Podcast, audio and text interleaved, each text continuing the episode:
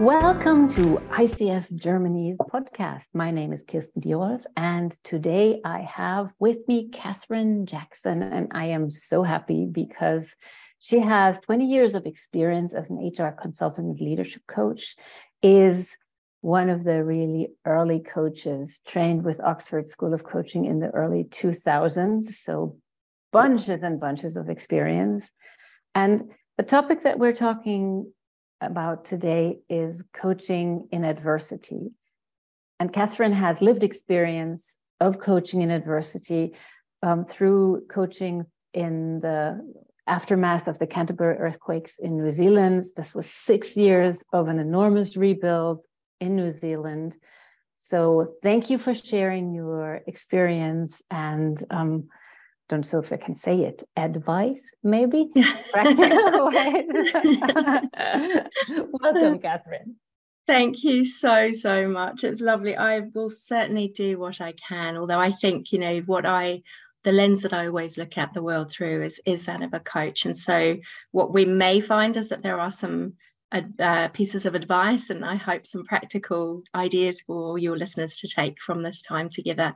Um, but I think there'll also be an awful lot of questions um, mm.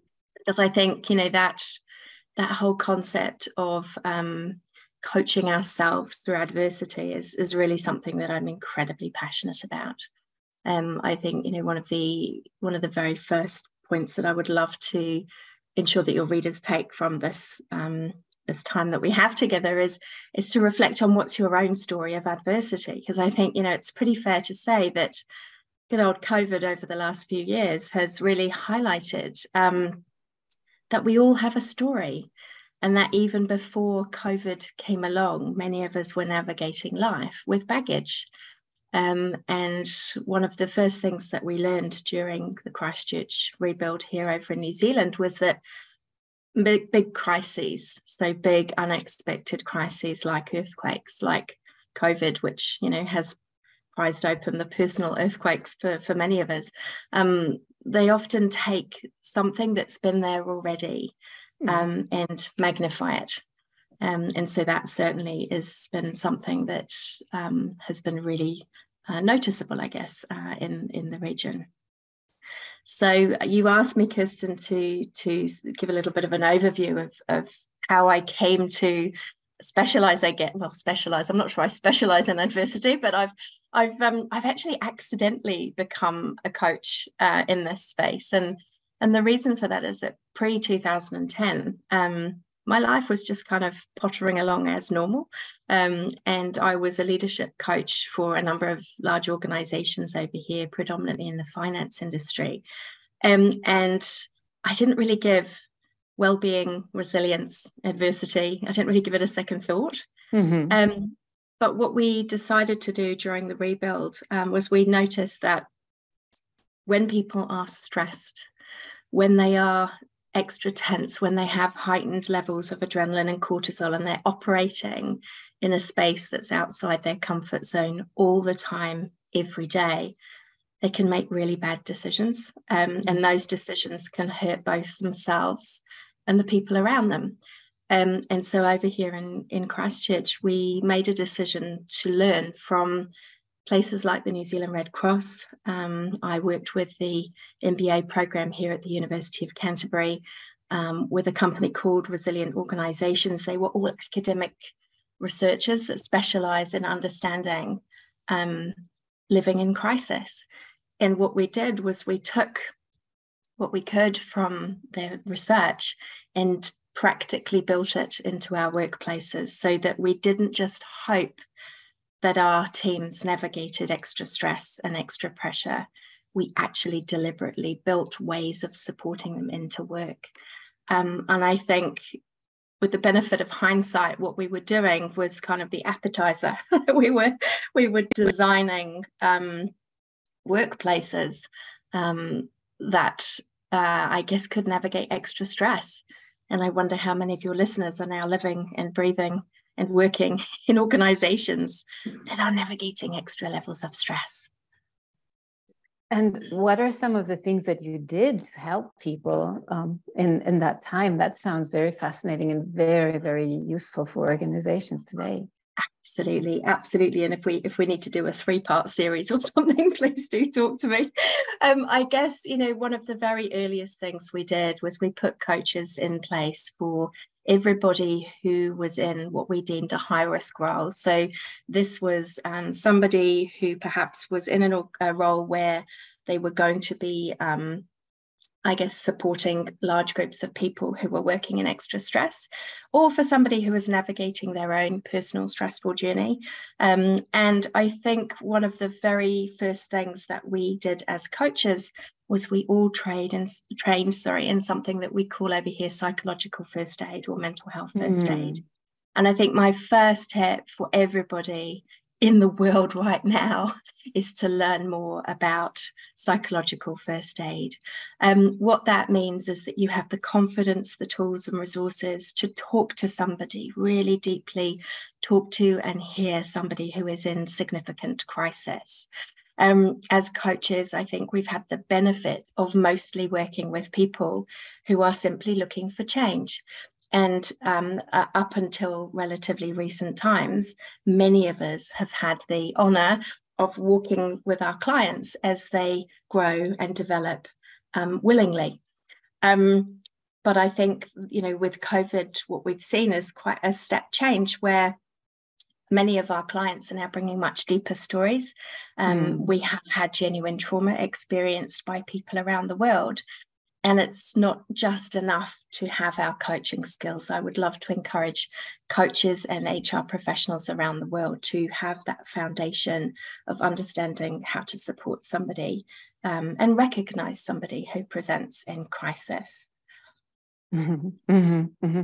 And um, is is there like one or two things if we don't have the chance to enter into a training, but like one or 2 mm-hmm. things to really keep in mind if we are with someone who is experiencing a, a recent or who's just experiencing a crisis. Yeah, yeah. I think, you know, absolutely. As you said, you know, the places around the world, New Zealand Red, uh, sorry, the Red Cross, um, St. John, you know, there are lots of places we can go for really deep training. I think the main thing is to really hear people. So when you are working with somebody, you know, we already have as coaches a superpower of listening. Um, and I think, you know, that superpower of listening needs to be dialed right up. Um, and you know bring that extra consciousness to simply hearing as coaches we are often um, um, very uh, sort of, I guess, mindful of how we support somebody forwards. You know, we're looking at moving forward through change. Um, but for somebody who we recognize really is in deep crisis, moving forwards through change is not appropriate. Um, and so, you know, I um, am always very mindful that, you know, the, I guess the second thing I've written three things to take from this, you know, number one, make sure you know your story and, you know, what's your story around um, uh, crisis and adversity and how does that show up for you in your coaching practice? I think number two is very much really recognize your boundaries. Um, one of the early things that I did in my coaching practice was I actually established friendships, relationships with a whole group of psychosocial professionals so that I had my psychosocial professional team to call upon either for myself because I recognized that I was also living in a house that was broken. Um, and we actually ended up with a, a, brand new house. So it kind of the story has a good ending, but at the time it was awful. Um, but, you know, recognizing that we ourselves may require additional support as we are supporting others who are going through crisis, but also making sure that um, where we are working with a client who needs a bit of extra support, we can easily connect them with somebody who has the deeper psychosocial skills that would help them. Um, now, in New Zealand, um, we have a massive shortage of psychosocial professionals. We have a shortage of mental health professionals around the world generally. Um, and so for me, having my my home team um, meant that I didn't just have to tell my clients to phone the national hotline. Um, I could actually connect them really genuinely with somebody who I trusted and whose professional practice I knew would be really helpful for them. And I'm I'm wondering, you know, as we are listening to clients in in difficult situations and using our superpower of listening uh, mm. it's probably also us who need a little bit of support uh, without so so that we don't get i don't know if it's a word but vicarious trauma or or um, something like that Absolutely. So the vicarious trauma really does play up, and I'm seeing it an awful lot within the well-being profession uh, or within the caring professions full stop um, there's an awful lot of research about it i think if you look um, sort of look up compassion fatigue for example that's something that many people who are in our profession um, can be at risk of experiencing um, and so the third um, I guess, piece of advice I'd love your listeners to take is to um, monitor your battery. What on earth do I mean by monitor your battery? Well, I'm well known in New Zealand for, I absolutely, I'm, I'm well known in New Zealand for. Um, for a little cartoon that I've designed. Um, and so I've got some free posters on my website. So if you go to um, www.careerbalance.co.nz on that homepage, you'll see there are some free posters. Um, and the posters involve, um, you know, noticing what your battery feels like. If you imagine yourself as a battery, when you are 100% fully charged, you know, your battery's green, you're likely to be feeling good, functioning well, and feeling connected. And that's what the Mental Health Foundation in New Zealand defines as, as well-being. Um, and so what we can do is, as humans, we can get better at noticing our battery fading you know, my battery fades after a very long day of coaching clients. My battery fades faster after a very long day of coaching clients who are navigating significant adversity or trauma. And so I think it's really important that we notice quicker what are our warning signs. Um, my batteries show that um, you know when we are feeling good and functioning well and we've got green batteries um, we should celebrate that and notice what we do in our lives. What are the little everyday micro choices that we make to look after ourselves that help our battery stay fully charged?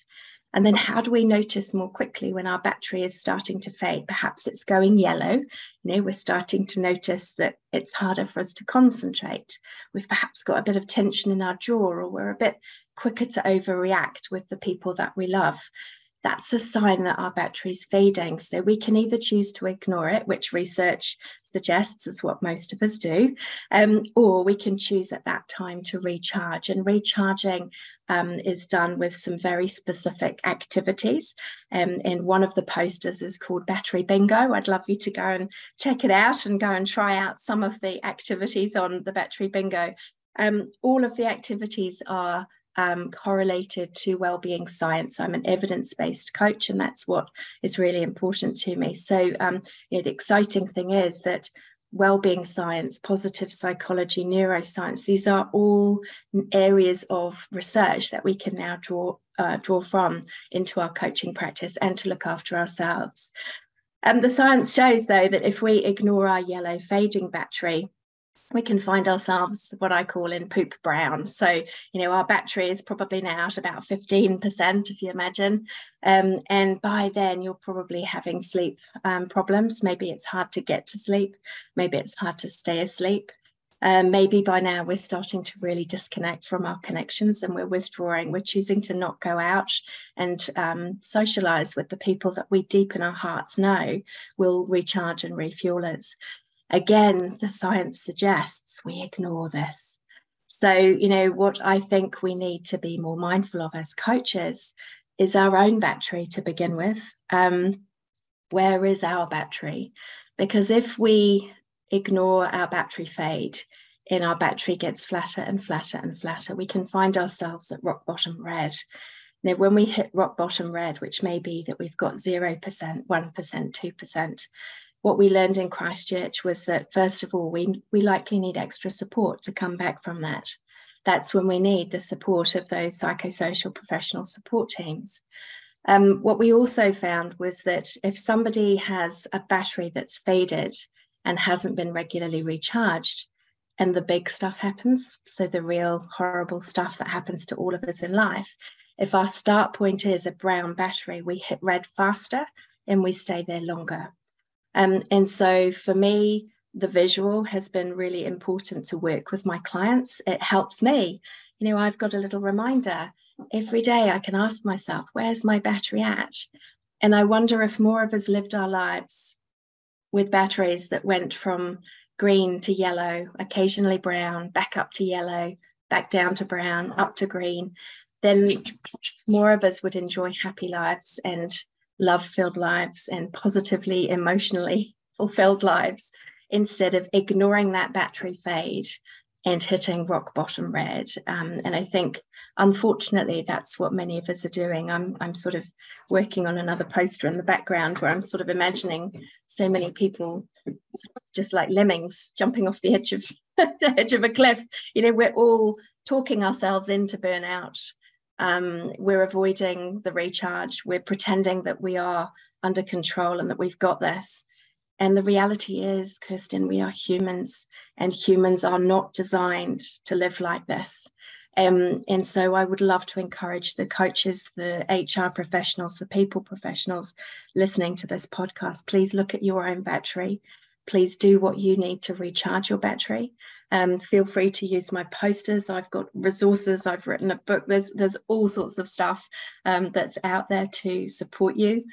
Um, the second thing, obviously, is to make sure that you are mindful of um, your own story and how that shows up for you um, in your coaching practice um, and support yourself, uh, sorry, surround yourself with psychosocial professionals so that you can refer your clients out if required.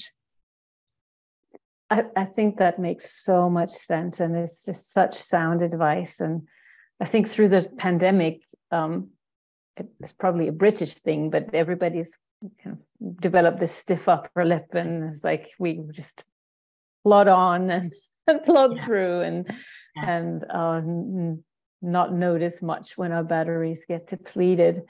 Uh, what what are some of the things that people you, you talked about the battery bingo, and I'm interested yeah. in the in the details. What are some of the things that people are doing? I mean, of course, it's not a recommendation, but just to spark some ideas absolutely absolutely. It's it's so funny you talk there of the stiff upper lip and i think you know oh my god this is something i could talk about forever as you can probably tell. The um i think what happens to us as humans is we we become so loaded with adrenaline and cortisol that it's almost like a sunk cost. You know we're we're so invested in our own busyness that um stepping out of that is almost like giving up um, and what I've noticed, and this isn't research, this is just what I've noticed, I've noticed that women um, have a tendency to um, believe that looking after themselves is self indulgent somehow, and that actually they should be looking after other people. And I've noticed that the men in my coaching practice sort of um, have this, uh, largely have this belief that um, looking after themselves and recharging their battery is a sign of weakness and I think you know it's really possible possible you know possibly there's some research opportunities in there. If any of you are listening then you're you're thinking of a PhD study or something like that. You know what are the reasons that you know people aren't choosing to recharge? I think that we are accidentally making it complicated. I think we've taken this idea of well-being and we've created um, almost like a minefield of, of complexity um, and so that's one of my reasons for my battery bingo is that what we discovered in Christchurch is as creating well-being and, and investing in your well-being is like an equation. The more well-being choices you can make through your day, so teeny weeny moments, maybe one, three, five moments of choosing well-being over stress. Um, this is actually what leads to resilience. Um, so resilience is, is our ability to adapt well during times of significant or unexpected stress. So if I'm not adapting well, it means my battery's fading, fading, fading, fading, crashing out. If I'm adapting well, it means my battery's fading. I'm noticing I'm charging back up, fading, noticing, charging back up. So some of the things we can do, um, they they fall very uh, specifically into five camps. So emotional well-being. So little things we can do might be um, hack positive emotions, do stuff that makes you feel pleasurable. You know, so if you've got a piece of music from, um, you know, ideally from when you were between the ages of about 15 and 25, um, you know, if it makes you feel really good and and you know lifts you up, put that bloody piece of music on. You know, there you go. There's three minutes of recharge right there because it's going to lift you. If you've got um, pictures of people or sounds or you know anything that reminds you of a place or a person that lifts you, again, um, use that, and that's your three to five minute recharge what you can also do for emotional honesty is check that your brain's telling you the truth. So when we start saying, you know, really dramatic things, have a little voice inside your mind that's kind of countering that. I kind of encourage people to have like a legal debating team in their heads. Is this the truth? you know, is it really the worst day of my life? Or is actually something happened that's not gone to plan? And actually, I'm now having to navigate the emotions that go with that choosing to see the good. This is also another three to five minute strategy, taking a moment to simply talk to another person about what's good in your life, what you've already got, what you're grateful for. Gratitude is enormous. The second place we can go for recharge um, is self care. And this covers both physical and spiritual well being. So, what we can do is we can choose what works for us in terms of recharging our body or our minds. Make the good food choices today. Reach for water. Most of us are just not drinking enough water. um, choose to pause and rest. So instead of having triple booked meetings, get in the habit of looking forwards into your diary and actually saying no to some stuff. Um, because too many of us are letting go of our own sense of self it, as you know at the expense of having a lot of work to do and, and meetings um, what we can also do is recharge spiritually, and that for some people is with faith, religion, um, but for other people, it's also wider than that. Um, what we found was that um, spiritual well being is correlated with having a sense of meaning and purpose. And we can actually get that same sense of meaning and purpose from lots of different places. Perhaps it's the mountains, perhaps it's the rivers or the seas, um, perhaps it's mindfulness um, or maybe it's even your job. I know I get an awful lot of sense of, of meaning and purpose from the work that I do. That recharges and refuels me. Another place we can go to recharge our battery is our connections. Um, and so, you know, making sure that as far as possible, we are spending time with the people who make us feel uplifted. So, do a bit of an audit. You know, who do you hang out with the most and how do they make you feel? Do they recharge your battery or do they drain your battery? Um, and that doesn't mean we automatically unfriend or, you know, decide to not be with people who are draining our batteries. It just means we bring more presence to those interactions. Perhaps we do them less, or perhaps we make sure that when we are meeting somebody who drains us, we charge up before that meeting and we charge up after that meeting. We don't um, sort of limp into the meeting, get drained, and then let that ruin the rest of our day. So I think it's really important. And, obviously, the, the other side too of connections to keep an eye on is how much time we spend online. Um, online connectedness has kept us so well over the last couple of years. You know, without online connections, many of us would have been incredibly isolated. But one of the hard facts of online connection is we just don't get the same level of biochemical re- reaction when we're talking to another human online compared to when we're actually in person. I could share some news with you right now, Kirsten, and you could send me a care emoji or one of those beautiful hearts on, on our on our Zoom call. But it's totally different to if we were there in person, you were able to give me a hug to show me how much you care. And then the fourth place we can, sorry, the fifth place we can go to recharge is our learning, our um, intellectual well-being. Um, so diving into um, who's done this before. Um, if I give myself a five-minute window to just look up on Google um, and see who's handled what I'm handling, in what advice do they have for me, and make sure that you're looking at sources that have credibility, of course, um, not just you know the uh, I don't know the um, cartoon version of how to navigate what you're navigating. Um, but you know these are five places that we can go. and what I've done with the battery bingo is I've um, come up with a whole heap of um, ideas for you to play with, um, and you know, hopefully, they will give you some ideas for um, for, for for recharging your own battery. That sounds super. And we'll certainly link the link in the description. So wherever you're accessing this podcast, somewhere, if you scroll up or down or side or left or whatever, somewhere there will be this link to these resources. Thank you so much, Catherine. That oh, sounds so, so interesting. And as you were talking, I was thinking, through my day and I was discovering a couple of things that I can already implement right away. So fascinating. Thank you. oh, you are so welcome. I'm so, so pleased because, you know, as you can tell, this is something I am hugely passionate about. It's, you know, something I've accidentally become a specialist in. Sometimes it's overwhelming. Some, sometimes it terrifies me um, with what I'm asked to support and get involved with.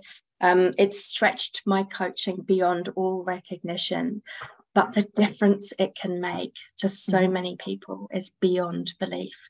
Um, and so I like to encourage coaches to think about the ripple effect. You know, what can you do as a coach or as a people professional to, to learn about this yourself? And then how do you share that learning with other people? Um, and that's how we create real change. And if I fast forward 12 months and I imagine a world where more people notice their battery, um, make decisions during their day to recharge. Um, say I'm not going to allow my battery to completely bottom out unless the big stuff in life happens to me, mm-hmm. then my goodness, what a different world we would be living in. Indeed, indeed. What a nice image everybody in their well-being zone in their that, that sounds just i mean just getting on the bus in the morning might be very different. Oh can you imagine people making eye contact saying hello? My goodness heaven forbid. Oh beautiful. Is there anything that i haven't asked or that you want to share?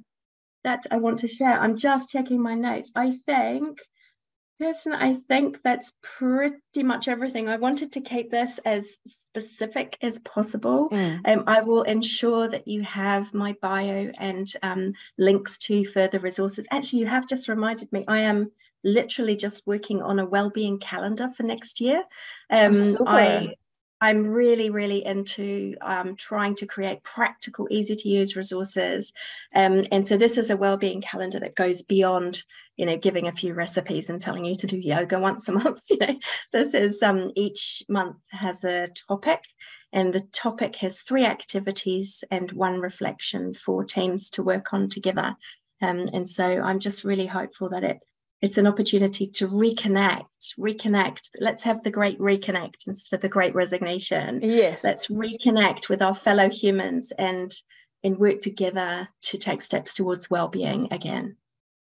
So if you have the link to the calendar when it's ready we can always put it in later so that people can access it so Absolutely. Then, thank you, thank you, thank you for this wonderful conversation. I'm very glad that we were able to connect on a Thursday evening and Friday morning at the same time. the power of the Zoom world. Isn't it amazing? thank you so much, Catherine. Absolute pleasure, Kirsten. It's been a delight to talk, and I do hope that your listeners are able to take some simple, practical steps, um, and I hope some reflective questions back into their coaching and people management practice. Thank you. Bye bye. Bye bye.